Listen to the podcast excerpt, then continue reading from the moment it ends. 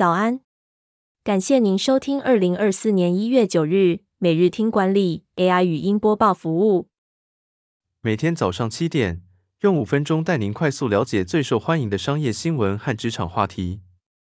欢迎您至 Apple Podcast 或 Spotify 搜寻每日听管理，并订阅节目，还能一次浏览过往集数。另外，只要在经理人官方 LINE 聊天室输入“听书”两个字，就能解锁限量的隐藏优惠。首则文章是：二零二三年高股息 ETF 配息王出炉，零零五六仅排名第三，第一名是。根据中华经济研究院调查，台湾投资人使用 ETF 投资理财的比重逐年上升，尤其以未退休族群最积极，约百分之四十九点五都会购入 ETF，其中。有高达近百分之八十二国人购买过配息型 ETF，显见现金流对投资人的吸引力。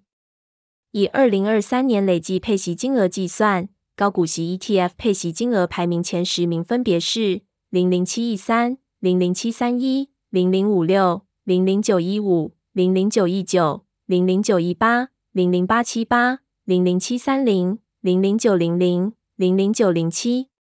投资者在选择高股息 ETF 时，除了殖利率，还应考虑填息能力、股价是否高于发行价等因素。第二则要带您关注，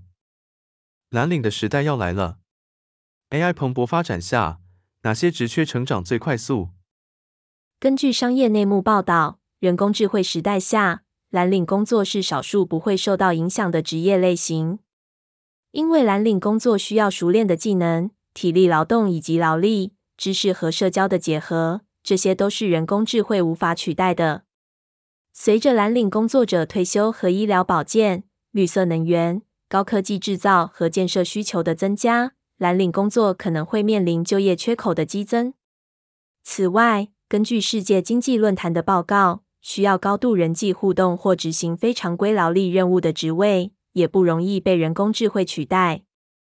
因此，健康照护、科技与资料、医生、护理师、技术人员、咨商师、社工等职业将会有增长的就业人口。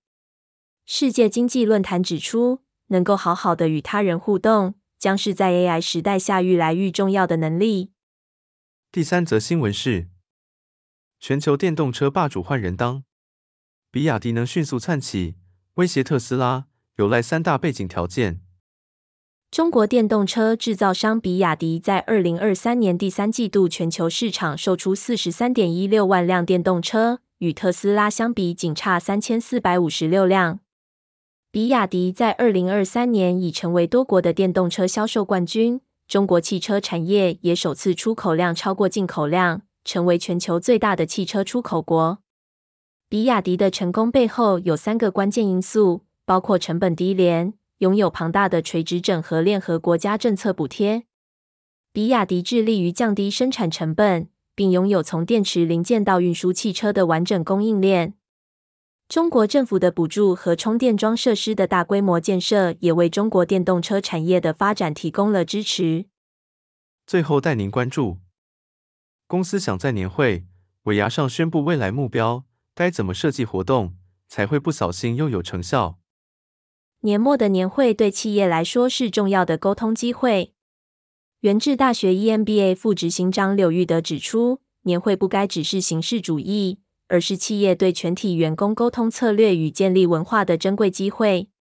举办一场用心的年会，能协助企业减少员工心中的不确定，增进员工的参与感，并能听到真实的回馈，让企业所有人往相同方向前进。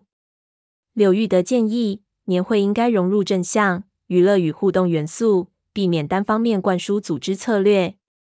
董事长应该清楚定调策略、核心价值与使命，并将此视为重要任务。沟通时应选用员工角度的语汇、故事与案例。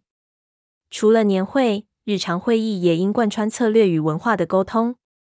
年会结束后，搜集员工回馈非常重要。可以设计沟通提问的桥段，或使用数位方式搜集意见。感谢您收听，我们将持续改善 AI 的语音播报服务，也推荐您订阅经理人电子报，我们会将每日 AI 播报的文章寄送到您的信箱。再次感谢您，祝您有个美好的一天。